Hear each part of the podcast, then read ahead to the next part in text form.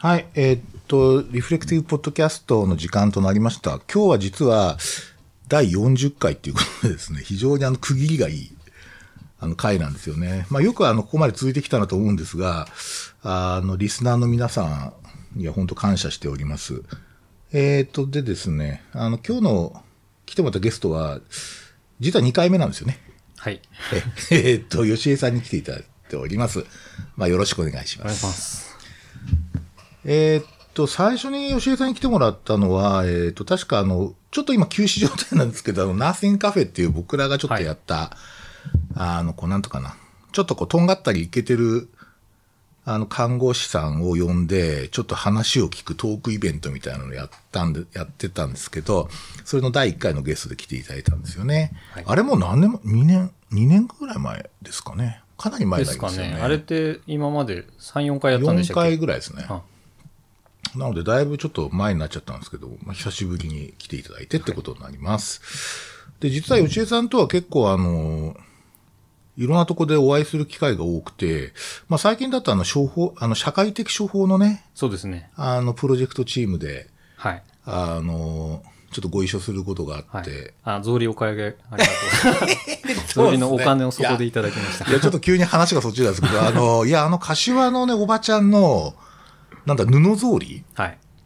あれめっちゃいいですよね。あれでもあの人によってクオリティが違うんですよ。作る人にあそうなんですか？はい私一応あの、クオリティの高い人のやつを持ってきてますんで。そうそう。それでね、その、いや、実はね、な、何箇所か、実はその、ちょっと僕があの、SNS でちょっと布草履愛用してますって投稿したら、2箇所ぐらいから、なんか届いてましたねそうそうそうそう。結構やってるとこあるんですよね。いやいや、そうなんですよ。ちょっと小商い的にこうやってる方結構いらっしゃって、で、その送ってもらったんですけど、これがまた個性がね、うんうん。あって、こう硬さとかね、あとなんかこう肌触りとかが微妙、微妙とかかなり違うんですよね。あれすごい面白いですね。柏のやつやっぱりこうソフトさがやっぱり、そう、そんな感じですね。あの、作ってる方のお話聞いても、やっぱり、はい。ソフトな感じでうん。選んでるみたいですね。なんかね、旅っぽいんですよ。なんか履き心地が。ああ、はあはあはあ。なんかこう、はい靴下っぽい感じで、そうですね室内履きにすごく良くて、あの、非常に愛用させていただいております。ありがとうございます。あれでもなんか、やっぱりちょっと僕、都市部での小商いとしてすげえいいなと思ったし、商品価値も高いなと思ったんですけど、あんまり、その作ってるおばちゃんたちって、そんな商売系ないんですかね？商売系っていうかな、はいはい、そんなに、あの、まあ、今の状況だと、そうなんね。そんなグイグイ作ってる人はいなくて。うん。ただ、あの、本当に、なんでしょう、身体症状がある方が、あの、まあ、先生に挙げたやつなんかは、あの、作ってる人は、あの、例えば痺れが結構ずっとあって、あそうなの？はいはい。だ。で、あのーなかなかこう、そっちに注意が向いちゃうというのを、まあ、作ってる最中は結構そっちに集中できるらしくて、えーめっちゃいいなんかちょっと緩和になってるんですよ。めっちゃいい話だだだから、あの、やりとりで、あの、社会的証拠ありがとうございますって言いましたけ あど、なるほど。あの、作ってそれが売れること自体が、まあ、つまりは作る時間を設けることで、その方の症状の緩和にも。えーそれすげえ、すげえいい話ですね、それ。はい。へえ、そうなんだ。いや、そういう、ちょっと俺も年取ったらそういう風にしたいなと思ってて、なんかこう集中できる、年取っても集中できる何かが。何かすごく大事だと思いますね。そうそう、いうのがない方が、やっぱ、まあ、一般的に不定収束みたいな感じの。そうですよね。ありそうな気がしますよねやっぱりこう手動かし、な、何かそのあたり、だから逆に言うと、こう、ちょっと若い時から、若い時っていうか、まあ5、60代ぐらいの時から、ちょっとそういうこう、クラフトじゃないけど、なんかこう、生産できる、なんかちょっとしたスキルを身につけるっていうコースとかあると、実はいいんじゃないかって昔から思ってるんですよ、実あは。本当に年取ってからって難しいじゃないですか。そうっすね。でも先生こう、こういう編集作業とかって意外と単純作業だったりするじゃないですか。まあそうですね。確かに。私、ち中学とか高校の時に打ち込みをひたすらカチカチやってたんですけど、ああれ、まあ今でこそね、こういろんな、あの、うん機材ありますけど、あ、うん。昔はあの、本当にシンセサイザーのあの、こうこういうこうちっちゃい画面をカチカチええそうなんだひたすら打ってやったりしてたんへで、ああれとかも完全な単純作業で、あの当時にそういうのをやってたせいなのかもともとなのか知りませんけど、今でも入力作業とか結構好きですよ。あ、そうですか。はいっていうか面白いな、それ。あの、いわゆる昔だと本当に楽譜をこうやって一つ一つ打ち込んでいくやつですか？そうです、そうです。そうですよね。あの、音の強さと、音の高さと、その音をどれぐらい伸ばすかっていうのをひたすら行単位でこう、打ち込んでいくんですよ。どのタイミングで鳴らすかっていう。ああ、今、まあ、それ自動でやってくれますけどね。ガレージバンド使えば全然、あの 全然即できますけど。うん、あ、そうですか。あの時代。えー、それって何、え、何年ぐらい前になるんだろえーっと、もう20、25年う。ぐらいああ、前じゃないですか。そうですか。20、うん、23、4年前。うん。え、パソコンで？えーっと、最初は、その、いわゆるオールイン、オールインワンシンセっていう、あはいはいはい。あの、シーケンサーとか全部ついてるやつを買って、はいはいはいそこでカチカチカチカチひたすらやってたそれしか買えなかったので。えで、後から、なんか、Mac の。やつを買って、うん。買うことができて、うんうんうん。そこにその、パフォーマーっていうソフトあ、をね、パフォーマーね。うん。パフォーマー知ってるんですか？知ってます、知ってます、知ってます。すげえ高いやつ。はい。マーク・オブ・ザ・ユニコーンってええいう会社のやつ。マーええわかりますよ。ええそれをえそれをバイト代をかなり頑張って買いましえて、それは高い時代ですね。で Mac プラスとか、なんかああいう時代だよ Mac につなぐインターフェースもマーク・オブ・ザ・ユニコーンのやつを買ってそれで MIDI で、それププロ仕様じゃないですか、でも。シーケンサーに、じゃない、あの、シンセにつないで、ええできるようになりましたけどそれプロ仕様じゃないですか、でもどっちかちょっと。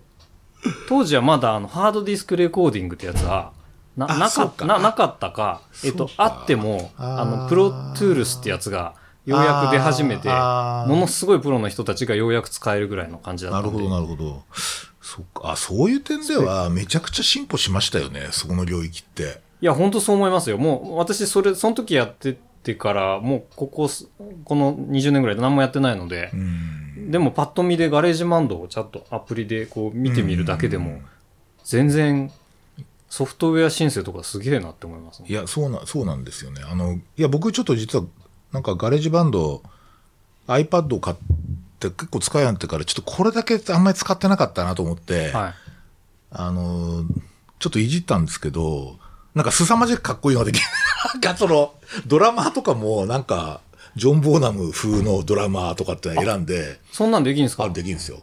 あの要するに、その、この、なんかこう、バーチャルドラマーはこのような芸風であるみたいな感じのやつで、あの、ドラマーのこうリストがあって、で、その、それ風の音と叩き方とかできるんですよ。すごいっすね。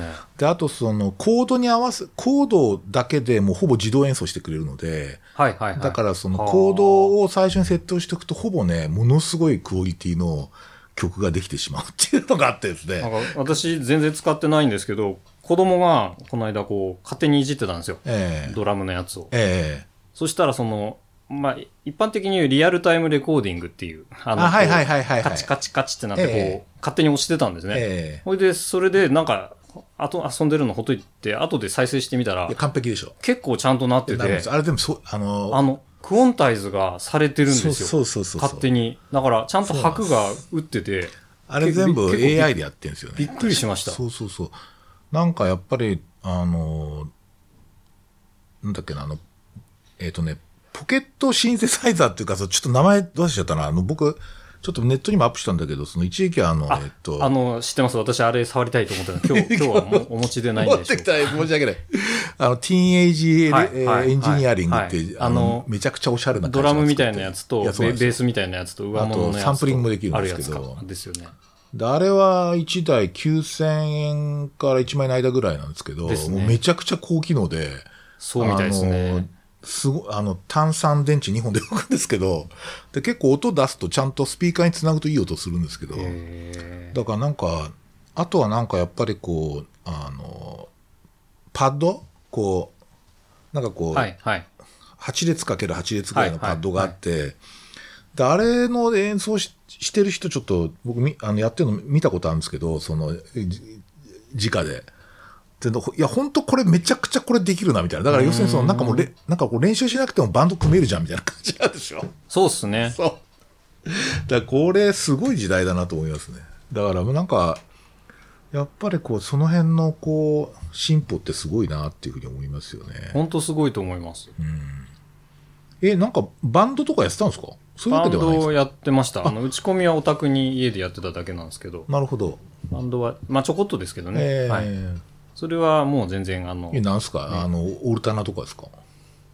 そうですね。私、オルタナっていう言葉自体がよく わかんないですけど、あの、スタンダードなロックを知らないので、ああ、そうだよね。高校の時にえっと高校がニルバーナとか、なんか2000そうそう。いや、高校は90年代の中、中頃ぐらいです。あーそうなんですねはい。なるほどな。ちょうどニルバーナの時代ですね。とか、あの、私が一番好きなのはレイジャー・ゲンストのシーンなんですけど、はいうんグリーンデイとか、グリーンデイ日本人でいうとハイスタとか、そのあたり、ああ、なるほど、なるほど。コピーをちょこちょことやったりしてましたね。ちょうど僕がね、音楽から離れた時です。大体その年代。なんかやっぱりなんか26歳問題ってあって、その26歳、はいま、以降はは、いなんか新しい音楽増えなくなっちゃうっていう。私、完全にそうですよ。そうなんですよ。で、26歳までにハマった音楽を一生聴き続けるっていう話があって。あそうそうだと思います、本当に。。だからあれは、あの、ただ僕ね、本当そうだ、僕も26ぐらいの時にちょうど、なんだろう、学生終わったぐらいだったんですよね、医学はいはい医学部の学生。だその時までに聞いてたのって、だから、まあ、当時はその、やっと CD が出始めたっていう頃なので、あの本当ね、だから、レコードを買うっていうのがすげえこう、ハードル高くて、で、エアチェックとかぐらいしかできないから、で、はいはい昔はその、エアチェックも結局シングルしかないじゃないですか。はい、はい、でアルバム1曲流すラジオ曲なんかないから、はい。アルバム買うっつうと相当こう、あの、もうセセレクト、本当に俺はこれを買っていいのかはいみたいな感じで考える。で、ミュージックライフとかこう一生懸命読むわけね。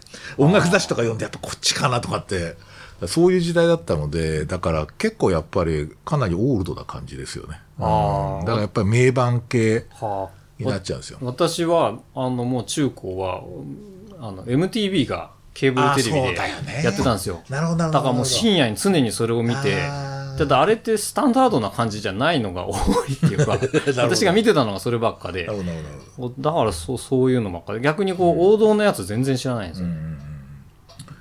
そうなんですよね。いや、王道っていうか、まあ、おそらくなんか、やっぱり70年代で断絶してて、80年代がすごい特殊な時代で、90年代、0年代っていうふうに分かれて、なんかこう、やっぱりロ、あ、でもロックですよね。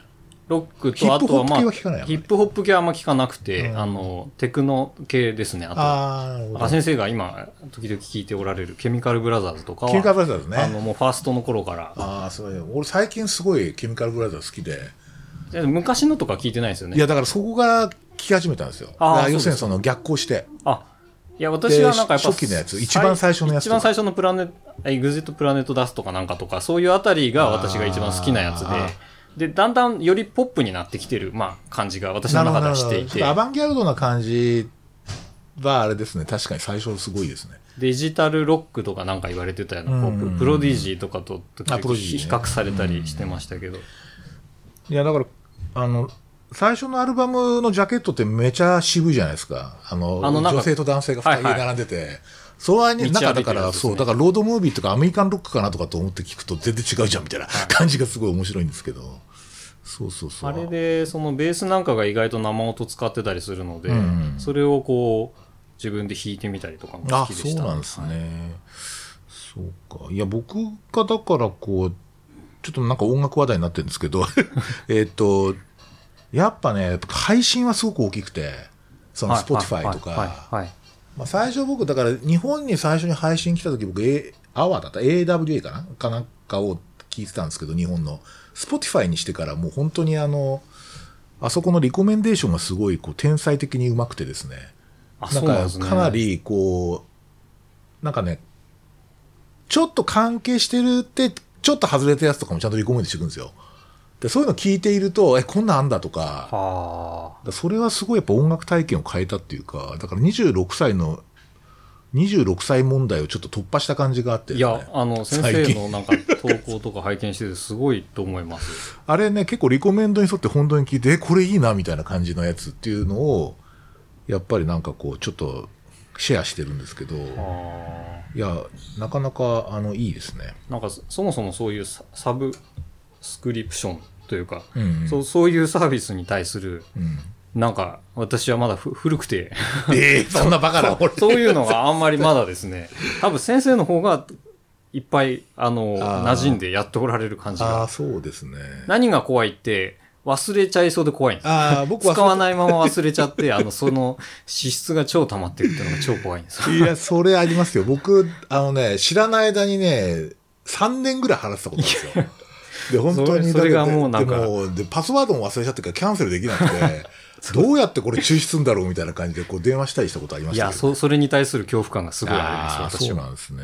あらゆる種類のそのサブスク系は。僕だから、こう、あのー完全にこう、なんつうか、ちょっとこう、あのーあの、なんだっけ、エバーノートとかにもうはい全部記録してるので、あの、とにかく前、必ず定期的にチェックしてます、これ。あ使ってないサービスないかとかとか。あ、はいはいはい。おそらくね、20以上使ってるんですよ。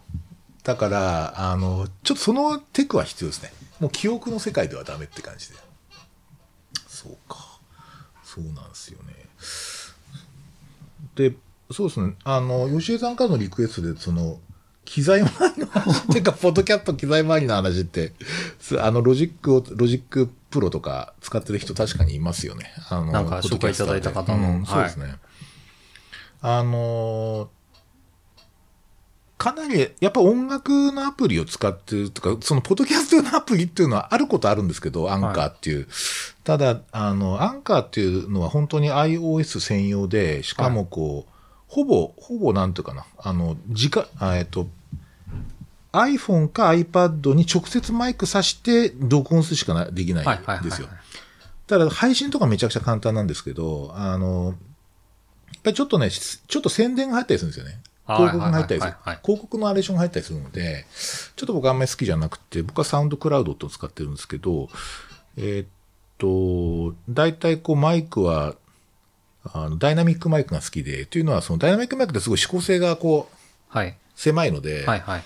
割と周辺の音を拾いにくいっていうのがあって、それで、あの、ちょうどこうか、で、僕と今、吉江さんって対面してますけど、はい吉江さんのマイクに僕の声ちょっと入ってるんですけど、はいはいすげえ小さくしか入ってないはいはい。まあ、指向性があればそうでよそうなんですすよね。ね。だから結構、あの、なんていうかな、あの、これ多分広域のやつ、あの、指向性ないやつだと、1個で取っちゃった方が逆にいいそうみたいな感そうなんです。そうそうです、そうです。真ん中に一本置いてっていうのも取りましたけどね。そうすると、要するに音量の差が是正できない。そうそう、その通りなんそうですよね。あの、ふ二人の声の、なんていうかな、音音圧が、ですねやっぱり調節できないのでっていうのがあるんですよね。うん。それで、こう、撮ったやつを直接 PCI レコーダーに録音し、まあ、 ZOOM を使ってるんですけど、そこに録音したデータを、が SD カードに、えー記録されて、それをパソコンのあの、 Audacity っていうフリーソフトがあるんですけど、あのすんげえ高機能なやつがあって、これは普通に音楽で使うやつなんです、本当は。あそうなんですねで、それに取り込んで、えっ、と、編集して出してるって感じですね。で、あの、 Audacity は、あの、いわゆるこう、なんとかな、昔の、こう、Linux みたいな感じで、結はい構みんながこう、情報を集めて、こう、なんとかな、けシェアしながら、あ、オープンソースでオープンソースでこう作り上げてるので、結構日本語のこんな解説もすごく多くへて、ーまあ使いやすいですね。うん。なんかそんな感じでやってますね。まあそういうことで、これはまたちょっと、いあの、小ノートの吉江さんの話が面白くて、あの、ちょっとしたものの贅沢とか散財が心につながる気もするし、これ何でしたっけ？多分それじゃいけない気もするって全く覚えてないですよね。これなんか、なんか、散財、散財でも吉江さんしないんじゃないですか？なんかタイプ的に、なんか硬そうな気がするけど。多分、せ先生のその、いろんな散財とは違う感じが、あの、しますが、うん。な、これ何で思ったんだったかな？ねえ。あ、でもあれですわ。あの、私が例えば訪問にジムニーを使ってたりするんですよ。全く訪問に必要のない、あの、えジムニーですか？四駆のタイヤとか変えていたりとか、ホイール大きくしてたりとか、もの、ものへのこう、そう、そういう感じですね。ああ、なんか、えー、いいんじゃないですか、すごい。でも結局、じ実用性は重視する感じですね。あ生活上の、ぐうたらなんで、こう、生活上で使わないものはいらないって感じで、ーあー、はいはいはい。使うものの、例えば、こう、リュック、ずっと歴代カリマーなんですけど、うん。あの、とか、なんか、車も別に普通の軽でいいんだけど、ジムニーの方が面白いかなと思って、乗で、って、まあ仕事しながら楽しんでる感じです。うん。だから、まあ必要最低限だけで行くともっと費用かかんないんでしょうけど、燃費も悪いんですけど、まあそれで楽しめるならいいかなって感じですね。昔あの、バイク乗ってたりしたのも同じような。理由ですね。そうなんですね。車はかなり好きなんですか？もともと。かなりでもないですけど、なんか、まあ仕事では絶対た必要でしょ高い車乗るっていうよりは、なんかうん安、安いけどなんかいじりやすい車とかバイクとかをうんうんうん乗るのがカスタマイズしてみたいな。なるほどなるほど好きって。感じですね。僕全く車乗らないので、あの、なんていうかな。徒歩専門なんですよ。徒歩専門とか自転車とかも乗らない自転車も乗らないですね。あそうなんですね昔、昔ちょっとあの、ツールドフランスに憧れたことがあって、あの、ロードレーサーとかいきなり買って乗ってたことあるんですけど、ちょっとあれは非常にあの、街乗りには厳しい。いつぐらいですか？そのえ、、それ何年前だろう？まあ今のとこ移る前だから、もう20年ぐらい前かな。あ、かなり前ですね。かなり前です。うん。なんか、結構あの NHK すごい一時期ツールドフランスものすごくフィーチャーした時代があって、結構日本語解説付きの番組、特殊版とか結構あったんですよ。でそれで結構、おこれかっこいいとかと思って。で実際にあの池袋に行ってあの、あの、ロードレーサーをこう、体型測って作ったりしたんですけど、で、僕はあの、ママチャリしか乗ったことなくて、それまで。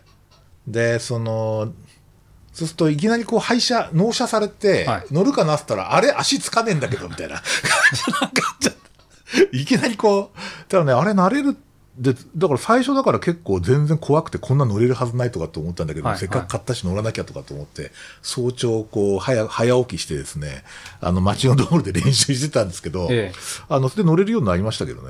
で、ただやっぱりなんかタイヤが細いんですよ、すごい。ええええなので、結構ちょっとやっぱりこう街中で乗ってるとちょっと歪んでくんですよね。結構。あタイヤのこう、ですねちょっとね、こうメンテも大変だしってってちょっと離れちゃいましたけどね。まあでも基本徒歩が好きなので、あの、靴にはこだわりますね。最近はあの、ビルケンシュトクしか履いてないんですけど、まあ要するにその、すごいこう、歩きやすいとかそういうのはすごい、うんうんうんあの、そこはちょっとこだわりがあるかな。うん。そうなんですよ。そうか、そうか。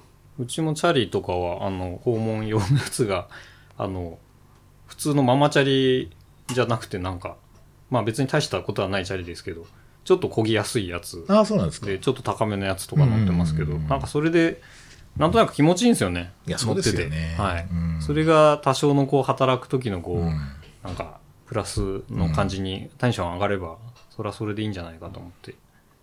いや、すごい、あの、やっぱき気持ちよさは重要ですよね。。いや、そう思いますす、本やっぱりなんか、あの、着るものにしても何にしてもそうだけども、ほぼ一定の傾向になってくるので、当。はい。これが気持ちいいみたいな感じで。まあ、バッグもそうだし、みんなそうですね。確かに。うん、そうか。まあ、だからまあ僕はあんまりこう、お金貯めて将来に備えるとかっていうことも大事だと、あ大事だっていうか、この間2000万円問題が出ちゃったからな。あれがこう、なんかちょっとかなりな、衝衝撃っていうか、でもみんな知ってたよね、あれね。ままああ、そんなもう年金ではいどうこうって世界じゃないし、みたいな。まあ、その辺でちょっと、あの、日本、ちょっと経済的なところも考えつつ、やっぱり散財するってことですかね。そうか。で、そうですね。ちょっと全然あの、趣味の話しかしてないんですけど、あの、まあ、吉江さん看護師なんで、ちょっと看護職についてのちょっといろんなこう、少しディスカッションしたいなと思うんですけど、はい。まあ実は就業してる人が170万人いるんですね。なんか、これ多分書いた時に、それなんかどっかで見たらそう書いてあったんだと思います。はい。で、未就業も含めると倍ぐらいいるもしかして。いやー、その統計がなんか私が知る限りではないんで、どれぐらいなんかわかんないんですけど。なんか一説によると、なんか数十人に一人看護師だって話ありますよね、国民の。まあ、少なくとも50人に1人ぐらいはそうなんだと思いますよ。はい。ですよね。170だけでもかなりの数ですので。これだからすごいなんか、その、職種としてのリソースとしてでかいなっていう気がしていて。いやー、最大だと思います。ですよ。ね。で、結構やっぱりなんか、ちょっとなんかこう、なんつうかな、生産的にそういうの使え、使うっていうかな、そのなんか生産性と結びつかないかなって、なんとなく考えるんですけどね。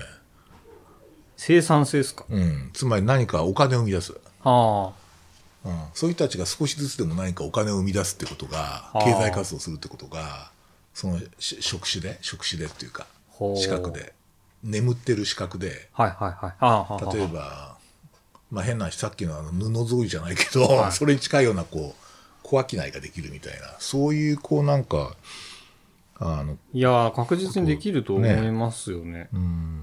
なんかでも、か私の思い込みかもしれないですけど、皆さん結構真面目なで、堅実派な感じが多いなという印象があって、うんこう、他の人から見れば、こう、まあそういうヘルスケアとかに詳しい人なわけですけど、うん。なんか、自信のなさというか、うんそそこまでは、みたいな感じで、うんちょっと、一歩踏み出してない方も多いかなという印象もあるので、うん。ここはちょっと、うん。いいい加減でいいからっていうと、良くない言い方かもしれませんが。うん。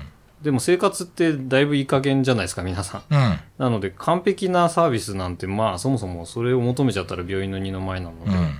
そうじゃなくて、こう、不完全だけど、キャラで押すみたいな感じの、こう、もので、なんか、そその方が多分、まあ、それで例えば月額定額でちょっと相談に乗るとか、なんか、いや、そうそうそう、それそれ。そういう感じのは全然あっていいとうんそうそう思う。だ大事なことは、こう、そのクライアント側もいいい加減さを許容するということ、お互いにこう。いや、なんか、そこれで結果がダメだったから、あんたダメじゃんって言ってクレーム出すような関係性ではやっぱりダメで。うんいや、なんか、それがこう、あれですよね。僕、例えばその、うんと、介護職と看護職って結構権威勾配が急峻で、はいはい。あの、なんでその、こんなに急峻なのかってずっと結構考えてたんですけど、どうも、その、看護職が介護職を見るときに、えーっと、なんか介護の仕事っていうのは、こう、看護の仕事の、を部分的に異常してるって考えてる気がするんですよ。はあ。つまり本来は看護師の仕事なんだろうけど、はそれを、あの、とある制度上のじ理由で、こう、異常してお願いしてると。そうすると何が起こるかっていうと、看護師の倫理とか、はいそれから、まあ、もっと言えば医療者が、医療者的な倫理が、い。はい。当然看護側にも当てはまるはず、介護側にも当てはまるはずだっていうふうに考えてないと思うんですよ。あだからなぜそんなにこう、なんていうの、その、例えば、ゲーマーを目指してる人で、そっちに一番興味がある人はなぜ介護やってるとか、あ。うんうん。なぜあの全身全霊介護に身を捧げないとか、うんなんかそういうこう、あの、なんかちょっと医療側、医療者的プロフェッショナリズムをう、ん。どうもなんか押し付けてる気がしていて、なんかそれが結構やっぱり、えって感じになってんじゃないかっていう、介護側から見ると。っていうのはちょっと僕ね、現場からはそんな感じがしていて、ただ逆に言うとこう、看護倫理とかその医療倫理ってそんな僕普遍的じゃないと思ってるので、はいはい。だからこう、なんていうかな、もっとさっき言ったいい加減さとか気楽さとか、まあフレンドリーさも含めて、なんかちょちょいっと相談に乗って、で、なんかちょっと安心したりだとか、うん。あの、次のこうステップに進めるみたいなやつがあってもいいじゃないかとは思うんですよね。うん。なんかね、そのあたりでこうちょっと多様な働き方っていうか、あの、あ、こういう働き方もあるんだとか、こういう資格使ってこんな風にも働けるみたいな、うん。そういうこう、あの、多様なこう働き方のモデルが、ちょっとあの、か看護のふ古い人たちっていうか、は比較的そういう考え方じゃないじゃないような気がするんですうよ。ん。なんかだだ働き方ダイバーシティまあみたいな感じの。保険、社会保険のもとで働いてます、みたいな感じ。そうそうそうですね、はいはいそうですね。だなんかやっぱ、ただからそういう点で、そのちょっとあの、ナーシングカフェにも来てもらったんだけども、コミュニティナースカンパニーのはいはい彼女らは、はいそこはもうもう完全にこう飛び越えちゃってて、そうですね。あの、完全にこあの、なんていうか、医療倫理とかの世界じゃないんですよね。なんかそこが結構新しいなと思ったりしてて、まあ、ああいう働き方あるな。例えば本屋に勤めながら看護師であるとかね。はいはい。そういうなんかイメージなんですよ、あれ。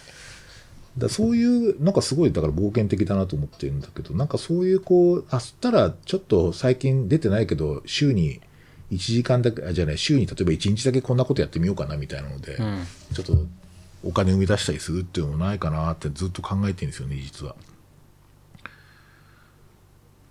うん。うん、僕だからなんかこう、お金な、だだからなんか保険医療制度とかお金がどういうふうに具体的に入ってくるかっていうから構想しないで、ちょっと突飛な構想も必要だと思っていて、うんあの、まあおそらくコミュニティナースカンパニーもそうなんだけど、僕はあの、なんか、外来看護ステーション作りたいんですよ。はい、あの、私が最初に行った時も、そうそれそれそれそれはい。であれはやっぱりなんか、あの、サブスクリプションでできないかなってマジ思っていて、確かに。うん。それ別に、ただ飯食ってるとかそういう感じでいいんですよね。そう。はい。で、で、そこに、なんか、例えば、いて、で、適切にこう、アドバイスできるプロフェッショナルがいるけど、で、そこに行くのは月額、まあ、3000円も払ってもらえばいいみたいな。うんそしたら、その、会員さんってそこ行って相談もできるし、場合によっちゃ必要なところに紹介してくれたり、それはセルフケアでいいですよってセルフケア指導してくれたりだとかっていうような形にならないかなって思ってるんですよね。なんか月額定額のご飯食べるとことかはもう結構増えてるじゃないですか。はい。まあある程度人口密度が必要だなんだろうなと思いますけど、なんかある意味ではあの、柏でやってるあの、おばちゃんたちがやってる場所っていうのは、あの、草履も作りますけど、1時200円で、あの、やってくれてるんですね。お昼ご飯、お昼ご飯も食べられるんですけどそこに看護師が、まあ、いるということと、おばちゃんたちの力とかも全部組み合わせると、まあ、看護師だけではなくてってことですけど、確実にそういう、なんか、月額定額みたいな形はやり得るだろうなという感じはしますよね。そうそう。だから、あの、まあ、あの、吉江さんのいるところのね、あそ、あそこが、まあ、そうか、でも、なんかね、僕やっぱりその、そういう点でサブスクリプションっていうか、こう、か会員制とか、その、か、価値、価値を買うっていうか、はいその、今月これ払ったんだから、今月何くれんの？ではない。うん、うん、うん。その、払ってるってこと自体がある種の価値を生んでるっていう、うん、うん、うん。そこと繋がっうんて、いつでもそこ行けますよっていう価値を生んでるっていうのがおそらくサブスクリプションの本質なんですけど、なんかそういうのを提示すると、やっぱり、だから、だから僕なんか一回サービスを受けたらいくらとかっていうのがちょっとあんまり良くなくて、あれなんか本当にお金払ったら物が来るみたいな感じなんで、そうじゃない、こう、所属感だとかか、あなんかこう、所属してることによる充実感とか、なんかそういったものをこう提供できるような、そういうこう、おそ柏がそうなような気もするし、なんかそういう場所を作りたいんですよね。そうすると、そういうとこって本当にじゃあ週1日だけちょっと行ってみるみたいな看護師とかもいてもいいし、うん、すごいなんか、働き方のダイバーシティを生み出せるのではないかっていう気がするんですよね。いやそこはそのなんていうか出来高で働くっていうことのこうもうなんか結構嫌なんですよ私。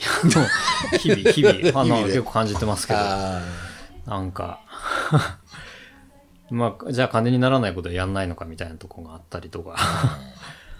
そうそうそうそうそうそうそうもともとそういう感じで別にこの仕事やってる気がないので、うん。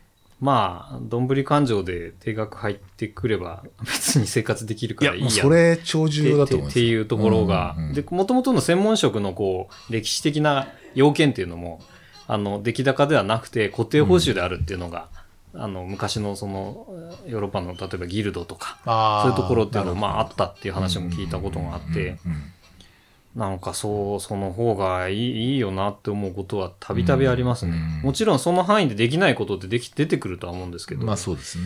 いや、なんか金があればいくらでもできちゃうの方がよっぽどしんどいなと思って。うんいや、なんか例えばその、えっと、こう、ドライブ、あの、例えば、今度例えばなんとか指導料で、なんか20点つくらしいですよ、つうと、はい急にこうみんなそれやろうかって話になるじゃないですか。はい。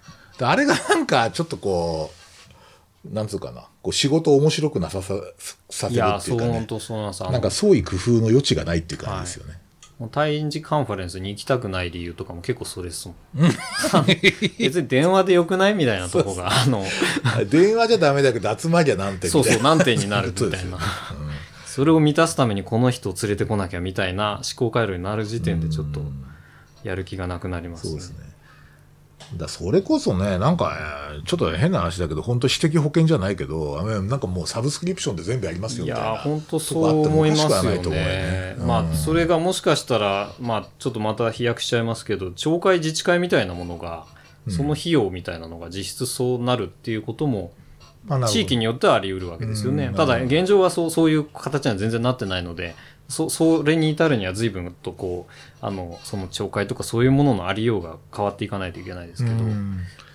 いや、あの、だってあれですよね、あの、ちょっと、だから最貧国ネパールの、はい。えーっと、奥地に行くと、あの、そこ、協同組合があって、お金、お金を出し合うことではい。薬を全員で買うんですよ。へえ。で、それを使えるようになるっていう、そのなんつうかだからこう、はいはい。いや、まさに社会保険な感じですね、それって。それがある町だけで存在してるわけ。だから、そういうふうにこう、お金を出し合って買ってシェアするっていう感じで、あの、ある種保険システムって、そこはもう医者も誰もいないですよ。ただ、はい。ヘルスワーカーみたいな人一人かはい。二人いるぐらいなんですけど、まあそういうようなことっていうか、その、そういった声に改めて学ぶってとこは、なんかね、最近あるなって気がしてるんですよね。いや、そう思います。かつ、やっぱりその保険の被保険者が、ちゃんと見える人たちであるってことがやっぱ大事だなと思って。ああ、なるほど。こう、今の日本の社会保険ってこう、保険感がないっていうか、うんなんかこう、税と何が違うのみたいな感じになってる気もしていて、確かに、ね、単に財源獲得のための手法のようにも見えちゃうので、うんうんうんまあ、徴収されて集めて、どっかで使ってんですねぐらいの感じですよね、確かに。で、規模が大きすぎるので、なんかこう、お互いでちょっと頑張ってあんまり使わないようにしようねみたいな意識は生まれないですよね。うん、確かに。今の健康保険も介護保険も。だおそらくなんかやっぱ医療的な保険って必要なんだけど、それ以外のいろんなこうサービスとか、地地域のこうなんかこう、あのコミュニティをどういうふうに維持するかみたいなところに関しては、やっぱりそういう、ちょっとある種のそういうサブスクリプション的な、はい。税金ってもサブスクリプションだと思ってるんだけど、はい。そういうようなことが結構ね、やっぱりちょっと、どっもういろいろちょっと実験してみたい気がするんですよね。なんかやっぱ日々のことを考えると、例えば食事とか、うん。あの、まあ医療っていうのはね、そんなにこう頻発する話ではないと思うと、う食事とかがベースメニューにありつつ、ん例えば今うちもあの親と子供だけで暮らしてますけどそう。うん。どうしても飯を作ったりとかのこう余力がない時があるわけですけど、んなんかそのあたりをもうちょっとこう地域でうん。お互いにシェアしたりそのまあ東南アジアとかのねあの市場の食食堂みたいな場所と似たような話ですけど。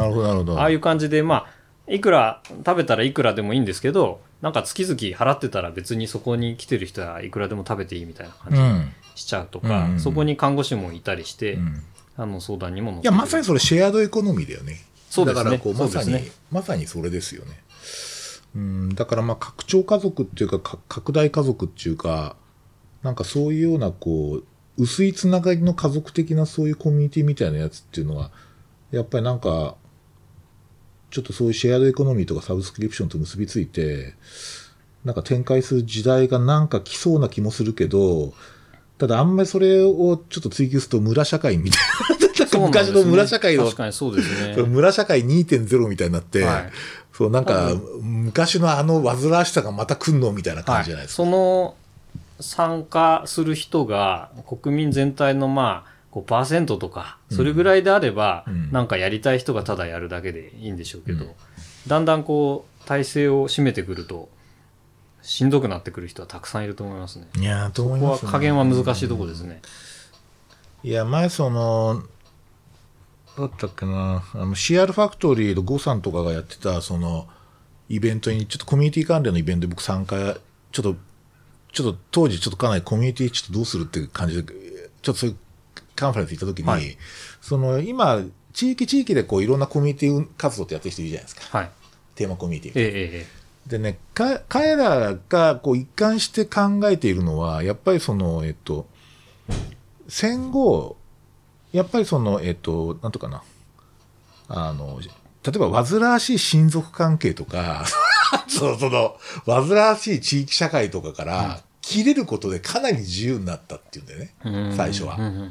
で、その代わり、その、その代わりになるコミュニティを作ることに失敗しているので、うん。あの、皆さん孤独ですねって話になってるっていう。その時その煩わしさに戻るのか、うん。そうじゃない、なんかちょっと別のこう集まり、なんかゆ、ゆるくてこう、なんか居心地が良くて、で、そういうのがやっぱり今求められてるみたいな話にな、をしていて、なんかその、だ年寄り、年、だから僕とか、だから田舎とかで年寄りが仲良くやってるのはすごい、こういうのはなんか都市部でもできねえかなとかってずっと思ってたんですけど、うんうん柏は割とそういう感じなんでしょ仲良くでもないのかななんか、集まってるおばちゃんたちって。ああ、うんと、いや、うん。まあ、運営大変だとは思うんですけど。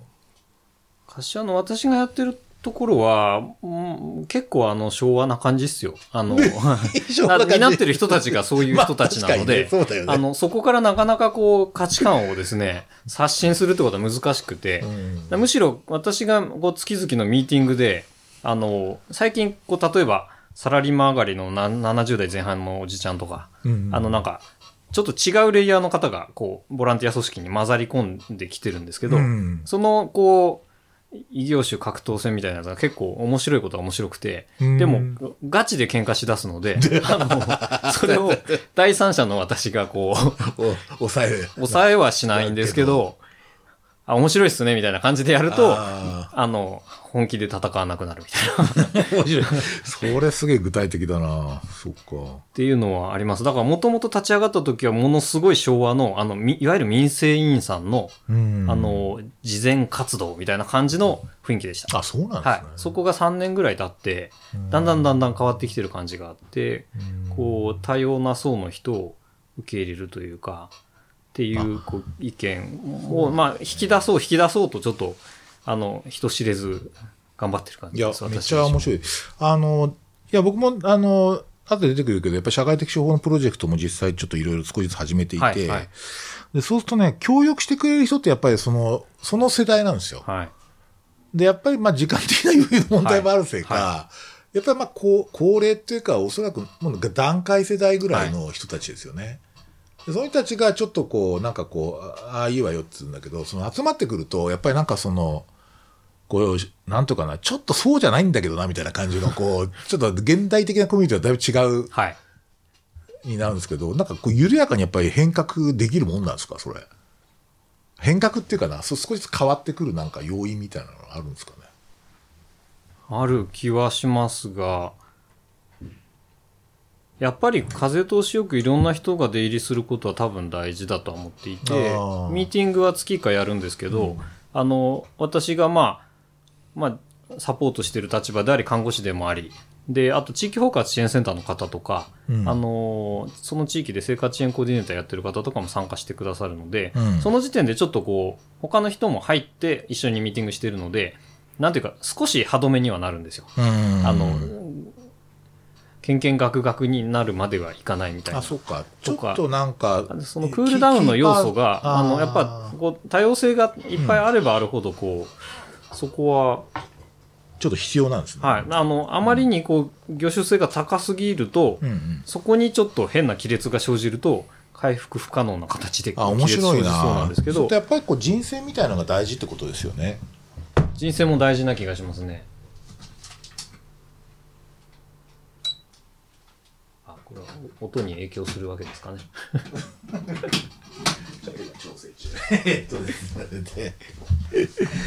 そうか、面白いな。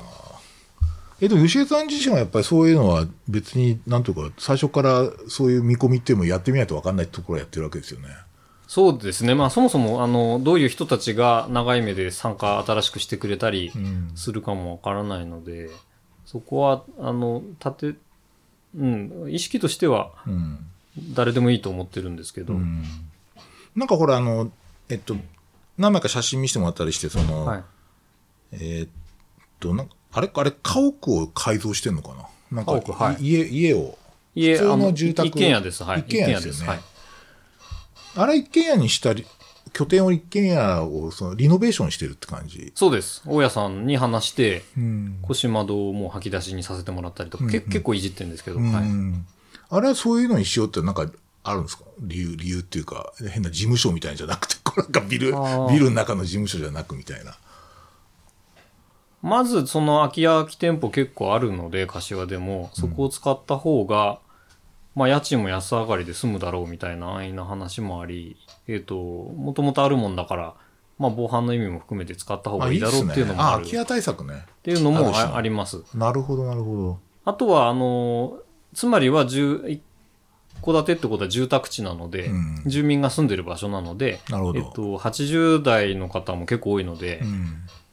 町内なら来られるみたいうんな感じの方が多いと、うん。まあ、そそういう場所の方が来やすいっていうのがありますうね。んあれやっぱりなんか1階にあって、こう、オープンスペースになってるってとこは結構こう公共性っぽくて、なんかこう、ですね。ちょっと公共空間に開いてるみたいな感じがあるじゃないですか。あえてその、だから窓を広げたりとか、あと、うやっぱり日本の柏とかもそう、ここら辺もそうかもしれないですけど、昭和30年だか40年代に建ったような一戸建てって、みんな塀がガチガチに建ってんですよ。ええそうなんだ。なんか、ヨーロッパとかって庭をとか家をなんか、よよくこう見見せて芝生がしっかりある感じがあるんですけど、日本のなんか、垣根って感じじゃないな。住宅地って壁だな。ガチって、昔の家は垣根なんですけど、昭和のこう高度経済成長時代ってなんとなくガチガチな感じで。本当にうんこう物理的に遮断されてるんです。だから、その物件使っていいよって言われた時に最初にやったことは、うんあの、塀を全部ぶっ壊したんですよ。なるほど。あの、それも大家さんにうん許可取って。うんで、それによって、まあ、一つは駐車場になるっていう実務的なメリットがあったんですけど、うんあの、通りから入りやすくなったっていうのが、うんそれはオープンな印象を来る方にも与あえてるそれかなりでも、あれですね、教訓的な話ですね。なんか日本の街づくりってそういう感じのこう、内と外をすごく区分する感じなんだなっていうのは、っていうか、おそらくなんか、やっぱり昭、昭和の、こう、家族の理想像みたいなやつがあったんですよね。で、その、それはどういうのかっていうと、1時間ぐらい時間かけて、その都市、都心っていうか、働きに行って、で、ちょっと離れたとこ、まあ、それは柏もそうだと思うし、おそらく、その、例えば中央線とか、沿線の見高いちょい先ぐらいに、こう、一軒家建てて、で、主婦専業で、子供二人いてっていう、で、それで一軒家持ったっていうのは、ある種成功モデルで、はい。で、それってどっちかと要塞っぽいんですよね。はい。全然地域がないというか、はい。そのじ自分の城を持つってイメージだから、そういうおそらくそういう点では、やっぱりちょっと他、隣と区分していくっていうのが、おそらく昭和の家族像に合ってたのかもしれないですね。それは。なるほど。でもそれでこう壁を取り除いて、こう、グランドレベルっていうかこう、1階部分っていうのを開放したってことですよ。1階っていうか、つまりその、まあね街並みってすげえ1階部分がすごく重要だって話があって、そはい、の、はい、はい。もう街が全部こう、ダーって塀でこうやってなんか2階以降に人が住んでると、まず全然公共性がないって言われてるんだけど、そうですよね。だそういう点でこう、着せずしてこう、ちょっとこう、公共性を持ったって感じなんでしょうね、場所がね。すごい面白いな。それ、それって、その、吉江さんのアイデアなの？あの、壁を壊しちゃえっていうの。そうですね。あの、うんまあ、でも、入り口は本当にさっきも言いましたけど、駐車場が欲しかったっていうのが大きいんですけど、あの、そうか。ずっとこう、街歩ってるとね、空いてるからさ、こうなんだろうなってはい思うもんね。確かに。いや、ここの、僕がやってるところのこの街はね、そういうのがあんまりないんですよ。なんか、そうなんねうん。なんか本当にマンションの入り口みたいなのしかなくて。あ、はいはいはいはい。でなんかこう、うんっていう感じで、こう、ちょっとお開かれた空間ではなくて、で、まあ、じ大きな地主さんとか完全に壁で囲っているので、そうなんですよ。柏もそうです。地主さんはなぜか壁で囲うんですけど。すごい囲みます。で、なんかね、そういったちょっとね、公共に開かれたグランドレベルのこう建物があんまりないんですよ。だからなんとかちょっと、もうこの、この診療所をそういうふうにしようかなと思ってて、その、はいはい。そのためにはどうしたらいいかって言ったらもうベンチ置くしかないっていう。はいはいはい。そのとにかくいや、ベンチ大事をですよ。大事で。す。ベンチ、あ、ベンチ置いてあるんですいや、置いてないんですよ。あーそうなんだの、ただ、あの、なんだ、縁側があるので、あー座ろうと思ったら座れます。はい縁側まさにそうですね。うん。なんかそこに座ってるだ、人が座ってるだけでなんか公共空間になるって言われていて。そう思います。なんかね、そそういうのはすごいやっぱり大事だよ。なんか着せずしてでもそうなったって面白いね、それ。うん、なるほど、なるほど。でも周りの家はみんな本当に塀がガチってなってるので、本当はこの塀が全部なかったら、どんだけこうなんていうか心理的なこう威圧感も変わるんだろうって思いますけど、日本の街並みって、ああ、そうなんだなってすごく感じてますね。なんかあの、えっと、ちょっと僕この番組でも紹介したんだけど、あの、喫茶ランドリーっていうね、その、なんか本当の、はい本当にそういう住宅街のど真ん中にできた、ええええ、あの、そのグラウンドレベルの話とかされてる、なんか読んだ気がします。はい。たそう。はい。で、彼女がやっ田中素子さんだったかな、たな彼女がやってるやつなんか本当にだからほん、本当にこの、ここみたいな、そう、ほん、ま、マンションの入り口しかないような街中に突然ドンって、あの、喫茶店でランドリー付きっていうはいのを作って、でそこかんでね、結構一人で引きこもりたい人もね、座れるような場所があったりとか、その、なんか逆にこう集まってやれるような場所もあったりとか、非常にあの多彩なこう、あの座り方ができるような場所なんだけど、なんかああいうのがすごいあると、やっぱその街の空気が一変するって言ってたね。なんかこう、なんか集まっ、なんかいろんな人が集まってきてるみたいな感じになって。うん。なんかそんな風になるといいなと思って。ただ診療所もちょっとそういう風にしたい。でも、まあステーションをそういう風にしてるってのもすごい面白い。てかあんまりないんじゃない？本館ステーションをそういう風にオープンにしてるとかある？まあ、そもそもあんま訪問看護ステーションがメインではないあまあまあ、っていう感じですけど、ねうんあんまりだから、本館ステーションってあんまりそういう雰囲気ないよね。まあ、普通にアパートトで、あの一一室でできちゃうので。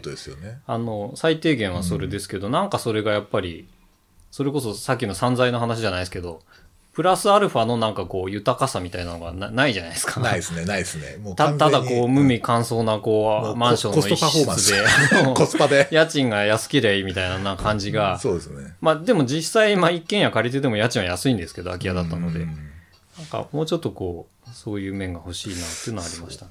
そうそうそう。でそれこそリフォーム自分でしてるのとかも、うんさっきのこの自分でいろいろやって面白いっていう、そのいや、いいよね。自分で楽しんでるところがあります。うんまあ、余白っていうか、その、はいまあ、ある種余裕とか遊びですよね。そういうのってやっぱりすごい大事ですよね。うん。なるほど。なんか、今の話とちょっと続きでちょうどつながる感じもするんだけど、まあ、そのちょっと、吉江さんと一緒に言ってる社会的処方について、はい。ちょっと語ってみたいのですが、はい。はい。なんかせ先日なんかちょっとしクローズドのシシンポジウムムがあったというこはい。となんですが、どんな感じだったんですかね？概要でもいいですけど。いや、それはもう言える範囲でいいんです。いやいや、あの、言えないことはないんですけど、私の立場で理解が追いついてないっていう感じで、うんまあ、あの、イギリスの話とかもした上で、うんうん。日本でどうやっていくといいかね？みたいな話で、うん。あの、まあ、北総合病院の話とか、沢登さんの事例とうんか、うん。そういう、あの、新田先生のクリニックの事例とかもうん。ご報告いただいうん。て、まあ、でも、あの、藤沼先生と一緒に参加してた会で、あの、議論されてたような内容の、がこう、まあ、総ざらいとは言わないですけど、それをこう、あの、初見で参加された方にも。まあある程度理解いただけるようにうん。構成した感じです。まあ、いろんなこう、補助線引かれてて、その、なんかこう、いろんな立場からいろんなこう補助線でち、こう、あの、つな、なんかこう、ほ、なんとかな。こう、なんかある種流派。流派みたいなっていうかほにゃらら流とか、例えば日本医師会流とか、なんかそういう感じの流,、流派的なこう、なんか、形にちょっとなってるのが若干ちょっと、うーん、少し、うーんそ、そんなにこう、なんか難しくねえんだけどな、みたいな感じがすごいあるんですよね。僕は。が、まあ私も、その、そのあたりが、もう、もう、もうちょっとこう、それこそその、まあ、英国の定義にもその、その患者さんというか住民というか、うん本人が自分の処方を自分でするみたいな感じのことが書かれてるわけですけど、うんでもそれってなんか言葉尻から言うとやっぱり処方なのかっていうところもうんあるので、そうするとそもそも処方という言葉を使うことがうんどうなんだっていう、こう、うん原理にも戻ってきちゃって、私の中でも全く整理がつかないですね。ああ。これ、あの、なんていうかな、あの、まあ別に名前はなんかどうでもいいような気もするんですけど。いや、そうなんですよ。か、あの、よく、あの、私も以前から言ってますけど、それってその、保健師とかが、まあ、地区保健活動としてやってたことであったり、まうんあ、地域看護、あるいはコミュニティナースっていう言い方でもいいですし、あるいはソーシャルワーカーはね、ソーシャルワークってそれでしょみたいな、当然思ってるはずなんで、うんあの、それでも全然いいわって思ってます。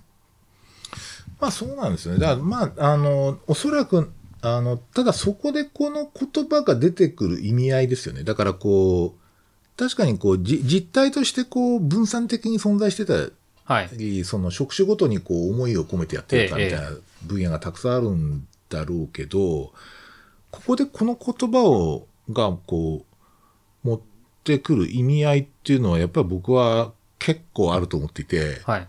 で、まあ僕ちょっとど、確かオレンジクロスのやつでもちょっと発表したような気がするんだけど、はい。やっぱね、あの、例のその、えっと、統合ケア研究会ってあるんですよね。はいはいはいはいあの、困難事例をはい。あの、今はもうちょっとオレンジクロスになってるけど、その前は、えっと、国立社会保障はい人口問題研究はい。所か。はい。あそこだったらクローズドネスで、えっと、いろいろこう、えっと、たくさん事例見せてもらってるんですけども、ちょっと、あれすごい濃い、濃いですよね。で、その、で、吉江さんにも誘われて柏の方に行ったんだけど、ました。またこれもね。あの、罵倒し続けるクライアントとかね、なんかそういうその凄まじい、こう、あの、事例をちょっといろいろ目にしてですね、まあ、特にその、統合ケア研究会の方で見たやつは、やっぱり、ね、医師誘発性困難事例ってあるなってうん。思っていて、で、やっぱり例えばポリドクターだったりだとか、その、ポリファーマシーだとか、あと、在宅はしたくないっので、うんえー無理に外来に通わせる人とか、うん。あの、外来に通うことが、あの、リハビリになりますっていう、その妙な論理を 展開する人がいるんだけど、そういうのとか、逆にものすごく在宅に熱心すぎて、うんなんかこう熱心すぎてもうみんな分かってる俺がみたいな感じになっちゃってる人とか、あとはやっぱりその、なんていうかな、こう、外との水路がない人って実はすごい多くて、うん。その、あの、診察室の中で絶対解決できない問題なんはいですよね。今日もちょうど学看護あの学部の学生さんちょうど来ててこういう人どうしたらいいって言って、はいこうまさに一人暮らしで、はいはあのそんなにあの元気がないわけじゃないんですよ。元気がないわけじゃなくて、いわゆる介護会だとおそらく養子縁ぐらいなんだけど、うんでだけどこうなんかいろんな事情でこうすげえこう孤独になっちゃっててで孤独感こういう人診察室でなんか俺できることあるっていうと、まあ、みんな首をかしげますよね。うんつまりそのその空間もともとその病院の外来とか、まあ、診療所もそうなんだけどもともとねフレイルな人をなんか総合的にマネジメントできる場所じゃないんですよ。うん。座ってどうしました？って話聞いて、それで症状の診断をして、で、何らかの処方をするわけそれこそ。で、で、その、なんていうかな。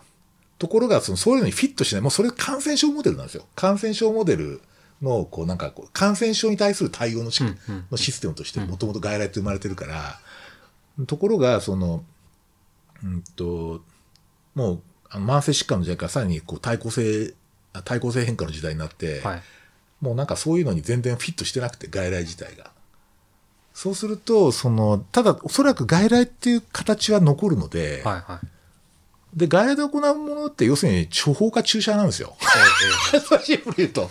だから僕、社会的注射でもいいかなと。例えば。ななんかね、そう、その、やっぱりね、診察室自体っていうか、今の医療システムの中で診察室が、っていうのが今フィットしてないから、で、そこでなんか社会的な水路をつけるために、やっぱりちょっとそういう言葉遣いってものすごいわかりやすいっていうか、ある意味で、医者はあんま関わんなくて、うん。むしろね、医者が関わると困難事例になる場合もあるので、今言ったみたいに。うんうん。だあと任したみたいな感じで、コミュニティとか、その、そこにいる専門家でもいいけど、まあ、あるいは自分たちの作ったテーマコミュニティでもいいけど、そういったところで、ちょっとき、あなんかこう、関わってみて、みたいな感じでやるだ丸投げとかではないんですよね、全然。やっぱり一つのこう方法として、だから僕おそらくやっぱり、診察室とか、その、その施設、病院とか診療所とかって施設で考えることって感じですよ。うんうんだから、あの、そう、そういう時に初めて使え、使える言葉だなと思っていて、だ地域で住んでる人は別に社、これ社会的処方だって、地域の人が地域の人に社会的処方ってそれはおかしいので、それでいい。だ割とこう、やっぱりその、えっ、と、なんかこう時代に合わない病院とか診療所の元々のシステムうん。をなんとか突破しようっていう、まあある種のこう水路付けだと思っていて、まあそういう点で僕ネーミングは僕悪くないと思ってるんですよね。うん。そこにはやっぱり、まあ、変な言い方ですけど、実効性があった方がいいんですか？こう、単なる形式的な、水路作りましたっていうことだけ？なくて、やっぱりその、うですねうんまあ実際上その外来では分からないっていう話からいくと、そうそうそうそう。水路、なんだか分かんないけど水路を作ることはできるけ頼めよみたいなけどそう、それもすらなかったからねここの太さの水路がいいとかっていうのは多分できないっていうことになっちゃいますよね。ちょちょうどいいこと。まあそうですね。まあ、だから、できる方もいるかもしれない、あるいはそういう多少そのテイラーメイドの水路の作り方をしてあげた方がいいかもしれないけども、こうどどれぐらいまで丸投げするかみたいなところもそうですね。あるなと思って、その、それがその、例えばその、まあ、先生はあんまり好きじゃないかもしれないですけど、主治医減少っていうのはじゃあ、あの、どれ、どれ、どどれぐらいの感じなんだみたいな、いその、その、そんな形式的なやつでも、まあ、とりあえず水路だよねっていうの、べきなのか、いやいやいやっていうのが、いや、あのね、いやいや、確かあの、社会的処方とは種子治減少であるっていう説をこの間聞いて、まあちょっと、えとかって思ったんだけど、ちょっと後々考えてみると、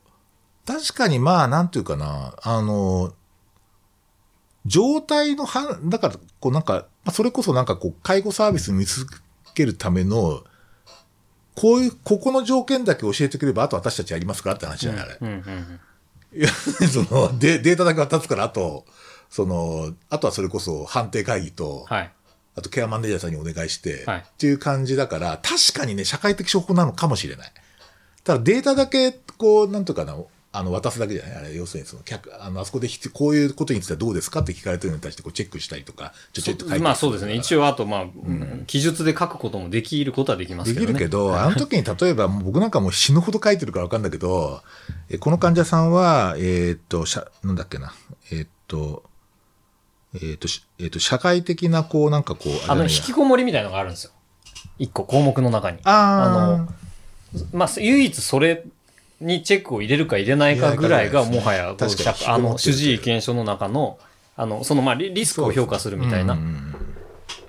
だね、あの時にね、かえ例えば、その、えっ、と、社会性維持のためにデイサービスの利用が必要ですっていうふうに書くって 定番のこ、あの、そうなんですか。記述法があるんそうなんですね。私知らない、そういうんお医者さん。のお医者さんの講習会で 社会性維持のためにデイサービスの利用が望ましいって書くっていう。で、それは、なんとかもうほとんどの人にそれ適用できるんですけど、あの、で、本当に書いてる医者がデイサービスとは何で、そのこの人は確かにデイサービスが必要だって理解して書いてる人は僕はもうね、はいほとんどいはないいと思います。はい、はい。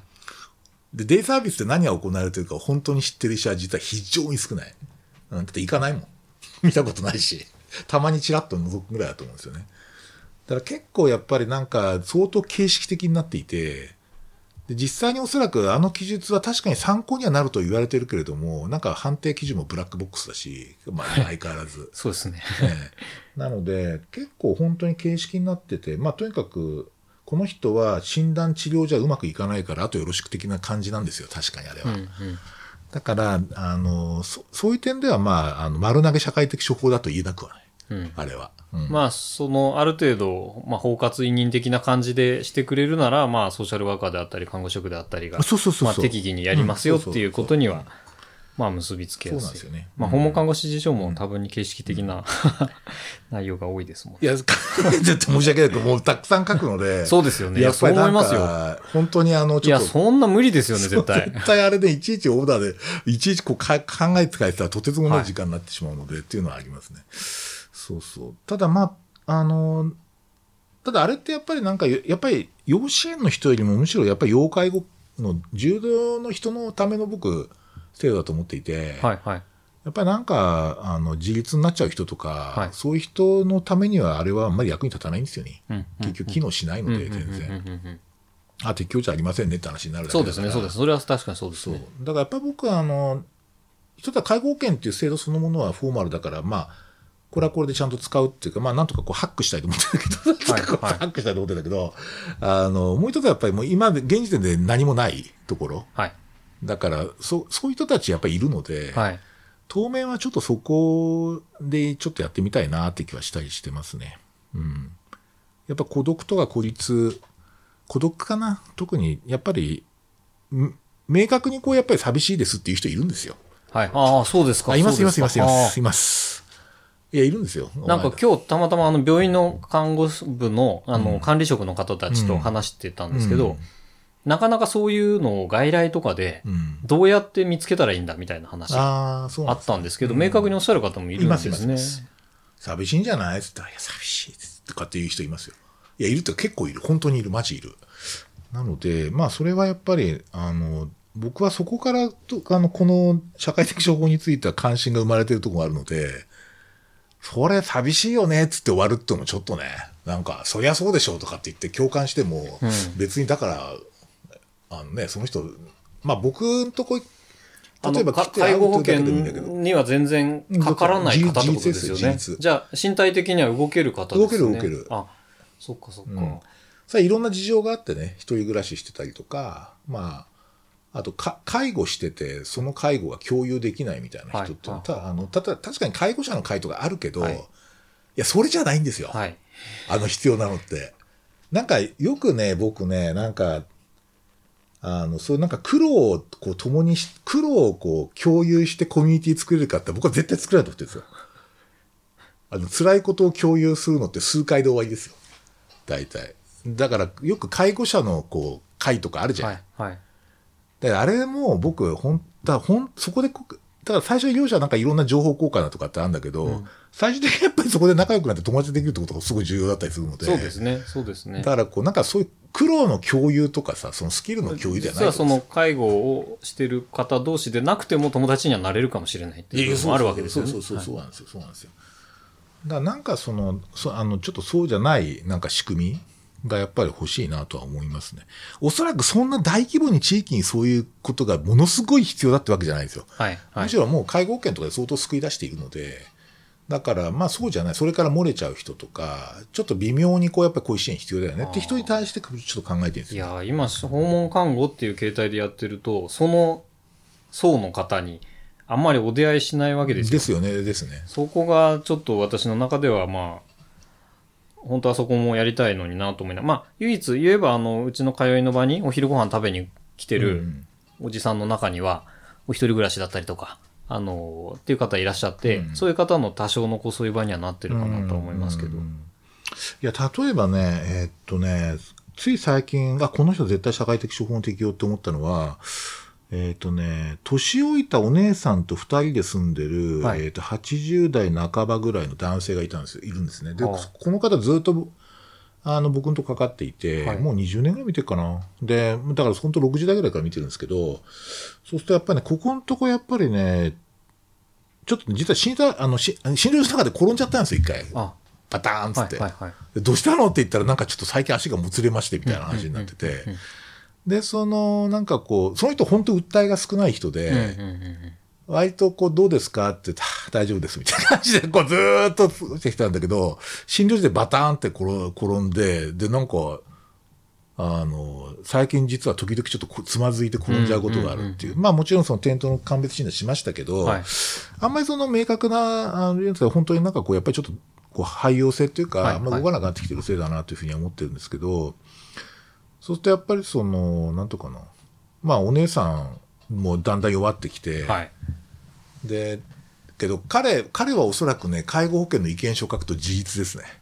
おーそうですか。たもうまあ、よまあ、無理やり書けば、はいはいはいはいインインチキして書けばって言ってるんだけど、ちょっとなんかうまくこう、かさ、例えばちょっと物忘れあるからこう入れとくかみたいな、いろいろ入れればなるかもしれないけど、基本的にそんなね、なんかそれでね、しかもデイサービスがいいのかって言ったら僕は違うような気がするんですよ。あと頭はっきりしてるし。うんうんうんうん。ですごい優しい人で、うんまあ、あの、なんとか、あの、細々とこう、なんか二人で、こう、寄り添うようにして生きてる感じなんでね。うんうんで、だからなんか、介護保険で当てはまるサービスってあるかなっていうと、いや、ちょまあ確かに、うん訪問看護週、まあ月2回ぐらい入れるとか、なんか、もうよくわかんないけど、そういう感じぐらいしかなくて、なんかちょっと違うな、みたいな感じがあるんですよ。うんでね、その人にね、ちょっと今、僕ら、ちょっと足、足を鍛えて転倒予防しようみたいなサークルをちょっとつ作ってるんですよ、今。で、はいあの、でそれでどう？って言ったら、あ、行きたいですとか言ってたよ。うんあ。ぜひ参加させてほしいとかって言ってました。だからなんかやっぱりね、あの、結構ちょっとやっぱりこう、見えない部分があるとか、逆に僕、介護担当者から見えないのかもしれないと思った。だから。介護をうん、介護とか、その、本当介護保険課でいろいろサービスを提供している人たちからは、あんまり見えてない人たちがいて、うんうんうん。でそこに実はそういうニーズあるよね、みたいな感じと僕は思うんですよね。うん。あとはまあ介護保険の方に無理やり入れたけど、実はまだそこまでじゃないみたいな方も絶対にいて、うん。そういう方がそっちの方で受け止められるということも大事ですよね。なんか介護予防っていうのも、なんかちょっとなんかどうかなっていうのは、僕、あんまり介護予防事業制度って、はいなんか、やってること見ると、なんか、いや、楽しくねえなって、いや、俺やりたくないよ、俺って。いや、自分がそういう立場になったらね、これちょっとやりたくないな、みたいな感じなんですよね。うんなんか筋トレっぽいし、すごい。うん。なんか、だから、ちょっとそういう、こう、今の既存サービスじゃないよな、っていうのもあるんですよ。うん。うん。あのーそそういうのもちょっと、あの、なんかこう、社会的処方に興味を持った一つのポイントでもありますね。うん。なんかそのあたり結構、あれっすね。でもなんかその柏のそのあれ見ると本当そこの縁側にそのおじさんとか行ったら、時々来て顔出して、へへって言いながらお茶飲んでる姿とか想像すると結構、ほはい。っとするものがあるけどね。そそんな感じです。はい。うんなんかそういう感じですよね。なんか一人で、あの、中にはもちろんおばちゃんたちは大体こうお話しするのが好きでうん、ワイワイやってますけど、まあ部屋が2つあるので、片方ではなんか椅子に座ってずっと本読んでるおじさんもいますし。ああ、いいではすね。いいですね。うん。ほいで、あの、面白いのは、時々、あの、歌歌いたいおじさんとかが来たりするんですよ。月1回ぐらい。それちょっと。すすごい歌う、まあ、ううまいんですけど、あの、なんていうかな、こう、で、歌、一応ボランティアさんもこう、うん持ち上げるので、歌の先生っていう立て付けにはしてあるんですけど、それ、要するにカラオケ大会というか、その人の、こう、あのリ、リサイタルをしたいみたいな感じで、あで、本人が歌ってるだけなんですけど、うんで、あの、おばちゃんたちは気使うんで、みんなその場にずっと耐え忍んでるんですけど、その場所で。おじさんとかはもう嫌になると、すぐもう別の部屋の方に行って、自分の好きな買ってやってるっていうあいいよねそれちゃんとかそういう感じがすごいいいなと思っあていいっすよそれ別に誰もこう、だお互いに誰も制約し合わないというあか、あ、いいですね。ちゃんとこう隠れ場所があったりとかね。はいそうそういう感じですよはいああそれすごいいいですね。隠れ場所重要なんだよな、すごい。いや、我々もあの自分たちのあのステーションの事務室が独立してなかったらもうやっていけないですもん。常に誰かが話しかけてくるっていう、あの、確かにね。そうか。いや、前回もこれ喋ったのかな。ちょっとなんか、僕とかやっぱりこう、なんかちょっとひ、あの、どこう確かに何回も喋ってないような気がするんだけど、その、えーどっちかというとこう一人でいたい人なんですよね、僕は。あ、私もか完全にそうです。うんはい。で、なんか、ほら、この間、あの、国の引きこもり分類4分類って言われて、3番目が、なんだっけ、必要な時だけコンビニに行くって人も、はい引きこもりになってるんですよ。あ、そうなんですか。だから、その、必要がある時だけコンビニに行くっていう、つまり、コンビニ、必要でコンビニに行く以外は部屋にいるっていうのは引きこもりなの。必要なくてコンビニなんて行くわけねえじゃんと思いますけどね。そうそうそうそう。だから結構、これすげえ引きこもりってなんか、なんかこうレンジ広いなとかって思ったんですけど、あで、なんかその、そうそう。で、その後、北海、北海道に出張に行って、ちょうど人口2500人ぐらいの、あの、ところでやってる先生とお会いしたんですけど、だなんかその、いや、いいっすね。僕、引きこもりだからな、つって。だあの引きこもりだからちょっとそう、ここには住めないかもしんないな、みたいな。いや、先生、引きこもれますよって。で、ここでも引きこもれますって言われて、で、引きこもれるんですか？って。でもみんな知ってます、そのことって。言われて、なんか引きこもれるけど、あそこのホニャララさんはひ引きこもりだってみんな知ってるっていう、なんかそういうちょっと恐ろしい世界があったんですけど。まあでもなんかこう隠れ場所とかあると、コミュニティってなんかオープンってイメージなんだけど、そうじゃないですよね。なんか、隠れるあ。の、そう。思いますよ。私も絶対無理です。ずっとオープンが。そうそう。だから、そうそう。吉江さんにしてそうだからね。だからやっぱり、いや、私はかなり、あの、個人の時間がないとしんどい。しんどい人ね。はい、はい。一人でネットフリックスちゃんと見せてくれよみたいな。そういう感じですね。そういうんじゃないんですよ。あそういうんじゃなくて？なんかわかんないですけど、はい。普通に何もしなくていいんですけど、別にう何か、あの、特に何をやるわけでもなく何をやるわけでもないですけど。あまあ、車で移動するためは、それだけで、その時間が充足されるのはとてもいいことですね。確かにね。そあのれありますよね。電車で通勤してた時はうんうん苦痛でしたね。車で動く方がもう格段に楽です。あ面白い自分のこう、プライベートスペースが常にあるので。ああ、面白い。音楽まで聴けるわけですよ。まあね。うん。そうか。僕なんか電車だと、なんか、なんかこうあれだな。むしろラッシュの方がすげえ引きこもり感があるんだよな。あ、ラッシュでも、じゃあ、その中で自分のスペースがもう確立されてるんですね。確立してますよね。私、りそれ、それがないんですよ。ああ、そうか。物理的にもなんかある程度こう、空間がないとああ、そうなんですね。しんどいです。でもそれを反映した設計になってるのかもしれないね。そうかもしれないですね。面白い。オープンであり、ちゃんとこう、あの、隠れられるとこがあるっていう構造ですね。なるほど。すげえ面白い。そうか。そうっすね。ふすげえ今日雑談になってるすいませんねいやいや、大丈夫真面目なもともと、話もともと雑談なんですよ大丈夫、大丈夫です。それで。そうっすね。えっと、あれ？これなんか、小ノートに書いてある、なんか、まあ、今年40になるんだけど、あ、うんこれはもう単純にあの、藤沼先生のご経験を聞きたいなと思っただけえーですけど。ご経験っていうほどのもんじゃないんですけど。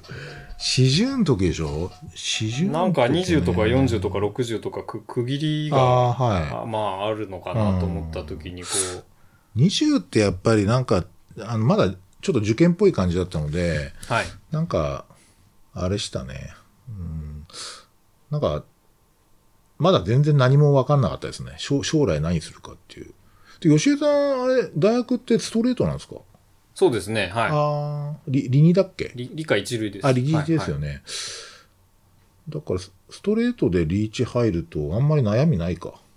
どうしたらいい？まあ、進学どこにするかみたいなのを決めるのがちょうど二十歳ぐらいのタイミングで。うん。あ、そうか。でも教養が終わって。そうなんです、そうなんです。相変わらずモラトリアムな感じで、まあ、その、先生にもお話ししたことあると思いますが、看看護の方に行ったこと自体もなんか、うんなんか気づいたらそうなってたみたいな感じなので。いや、あれは面白かったですね。なんか、なんとなく、なんでもいいんじゃねえみたいな、なんでもできんじゃねえみたいなでしょ？なんかこう、それはなんでもありだなみたいな。あります。はい。うんはい。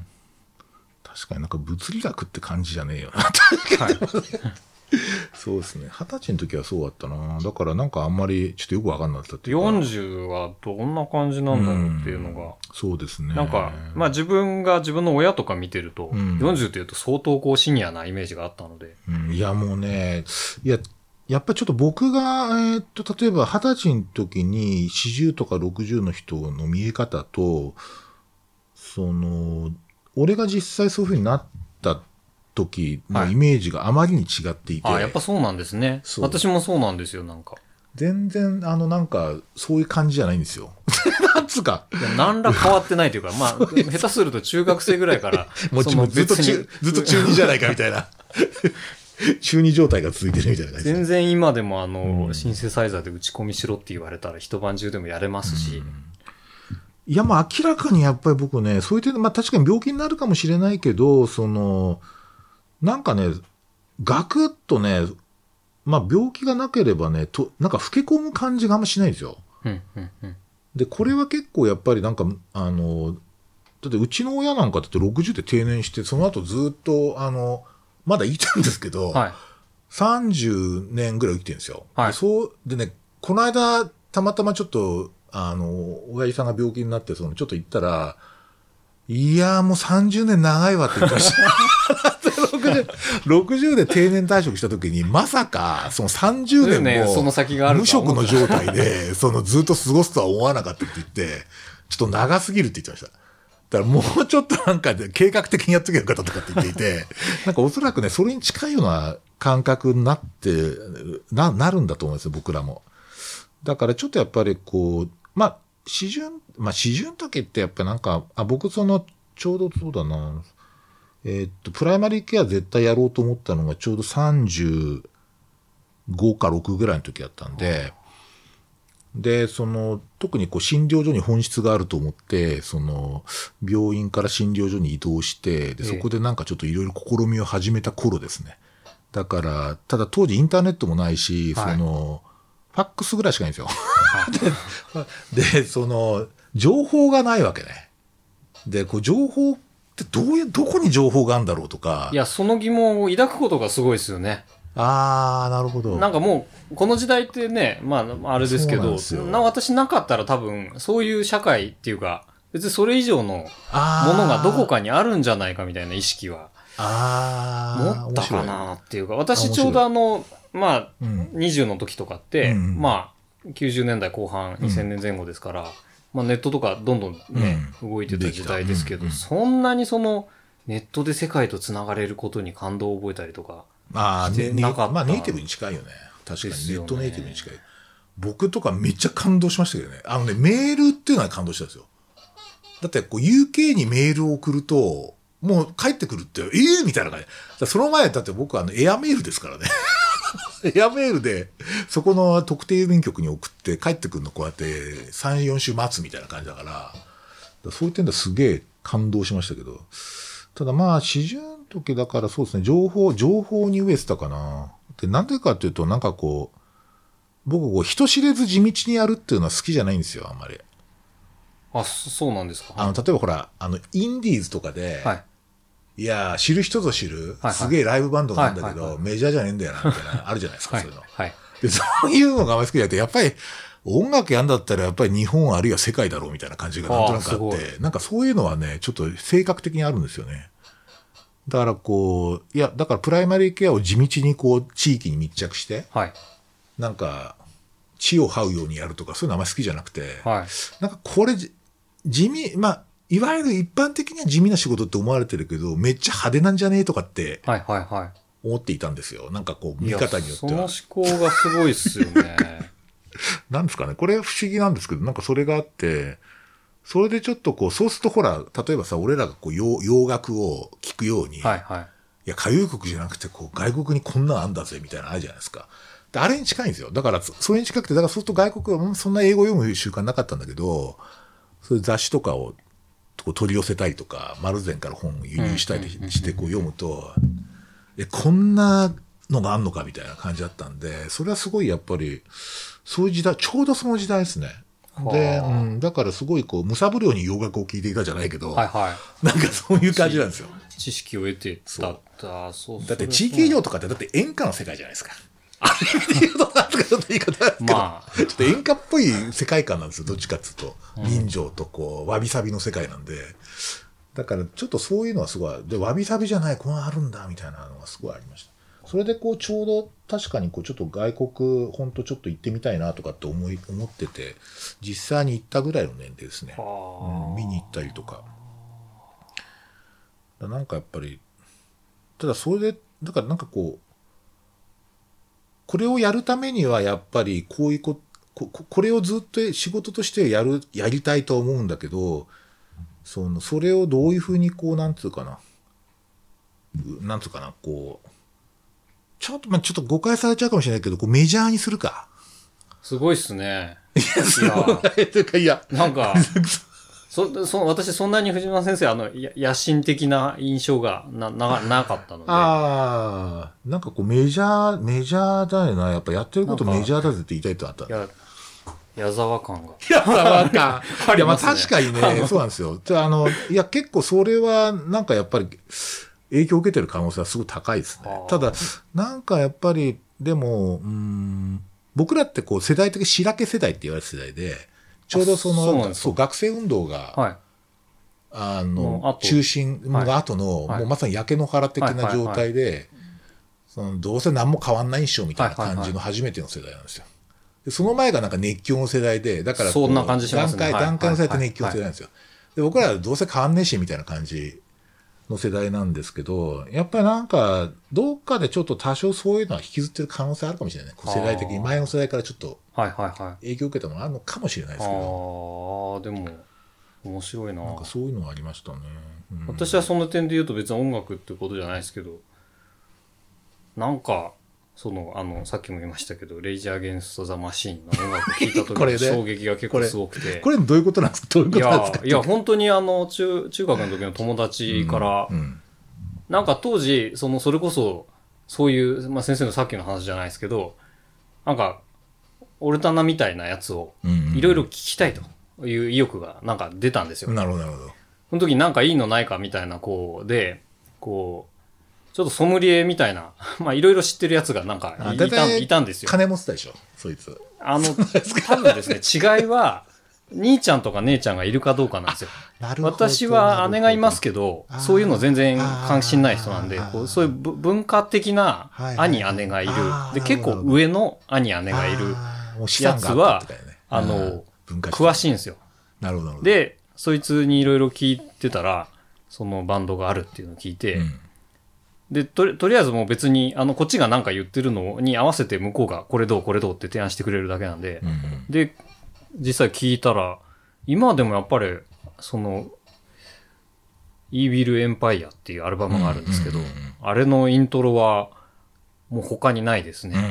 それで、その、彼らのその、イービルエンパイアっていうタイトルとかですね、レイジ、アゲンスト・ザ・マシンうんっていうこうん自体が多分私のこう、今のいいろんな価値観に、いい影響なんだか悪影響なんかわかりませんけど、そうですね。さっきの先生の、こう、野心的な面とは、また種類が違いますけど、うんふざけんなみたいな感じは。今でもありますね。うんうんうんうんうんうんなんかね、そうですね。もともとあの、うん私はその、なんだ、ポストバブルなので、世代的には。うんそうですね。うんそれあ別の意味で冷めてるんですよ。なんか、あ、もう、右肩下がりでしょって。うんもう今でもそうずっと思ってるわけですけど、うん社会人になってからずっとそう思ってるので、でも一方でなんかこうそういうレイジみたいな感情がなんかあるなっていうのは感じますね。うんうんうんうんそう、あ、そうか、そうだよね。確かに0年代っていうか、にすごい影響を受けた人ですよね、おそらくね。そうか。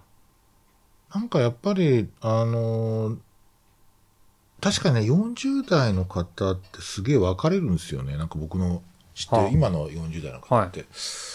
なんかやっぱこれ、例えば、そのすげえアントレプレナーじゃないけど、はいなんか IT ベンチャーだとかさ、ああいうのの中心って実は40代なんだよね。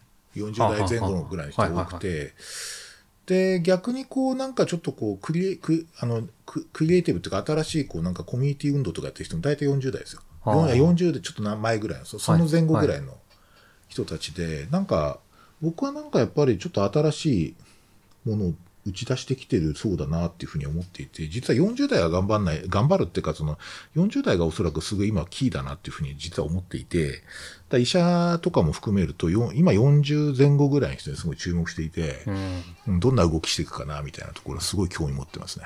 うん。看護どうですか ?40 代の人。業界。業界っていうか。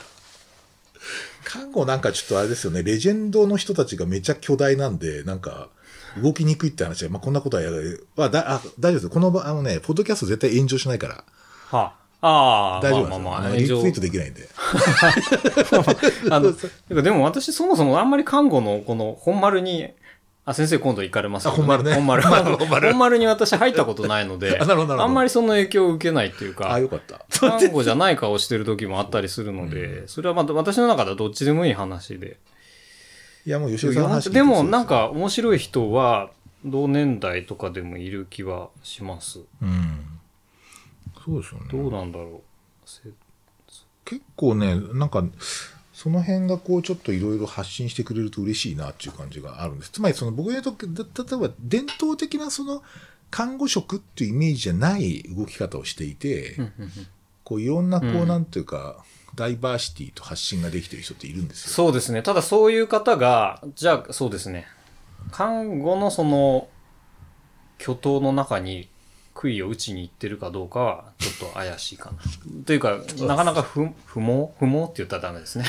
そうですなかなかあれですよね。例えばやっぱ社会的インパクトが大事なので、別に看護の方に杭を打たなくてもいいって話になっちゃうゃる通りなんです。よ。そうですね。だから業業界内じゃないよねっていう感じ合理的に動こうとすれば、そのまあ看護職であることの強みはあるし、看護に対するリリスペクトも常にあるので、そその中で動いてるつもりではありますが、なんかその、うん、古臭いものをあんまり。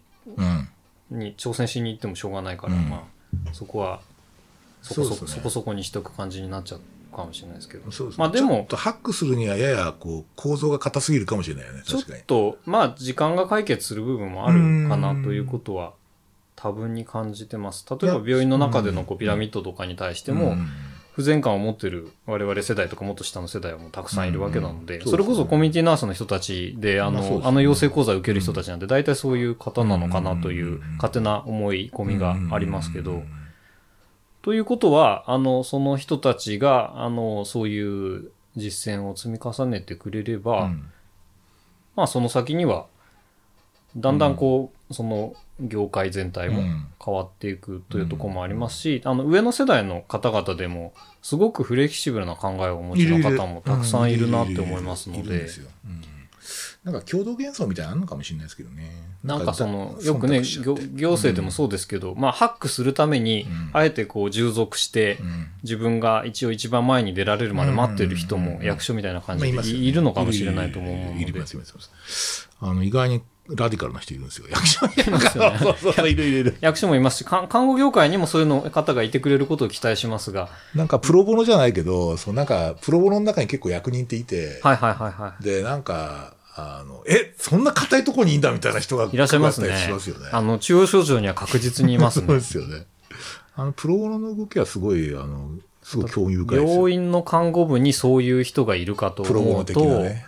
なかなかそこは厳しいかもな。出ちゃうっていう、出られちゃうんですよね、なんか。いや、そうですね。やっぱりちょっとなかなかこう、あの、もともとやっぱり、あの、ちょっとアーミー、アーミー的なっていうかね、軍隊的な組織なので、なかなかちょっとプロボノで看護系の研究職の中にはうん。いると思いますよ。うん。そういうこう、いろ、まあ、ちょっと古典的な感じの方もいますけど、うん。すごくラディカルな感じの方もいると思うので、うん。それはまあでもそもそも研究者は個々は独立してますんで、うんでも看護部っていうこうピラミッドが一個きちっとあるとこではなかなかそうだね。こうそうですね。かなりちょっと時間が経ってしまったんですが、あの、なんか、あれですかね、吉江さんなんか今後のお仕事の展開とか、なんか考えてらっしゃるの？それともまあ、このままぼちぼち行こうか、みたいな感じですか？なんかまあそうですね。あんまり目標設定する方ではないんですけど、うん。ただ、えっとここ数年で思ってるのはまあ狭い話ですが訪問看護の、うん。めんどくさいペーパーワークがいっぱいあるのをもうちょっと楽にしたいっていうまあ電子的にああ、なるほど。っていうことはあのと。うん実務的にはうん。うん。やりたいと思ってますうんうんうんしうんちょうどまあ40にもなってうん。若い世代とも多少つながりはありますけど、うん上の世代の方とも交流があったりするので、うんうんうんそのちょうど今の世代の強みを生かしてうん。あの合意形成を促せるといいなと思いながらやってますけど、うん。あんまり事業拡大は考えてないですか？あ臨床の方ですか、そこはそこはこそ目標がないですねなるほど。なんか面白い、ね。どっちでもいいですあ、面白い。すごい面白い。どっちでもいい確かになんか、この間言ってて、こう、持続、継続性とか考えてないっていう人。考えてないですね、うん。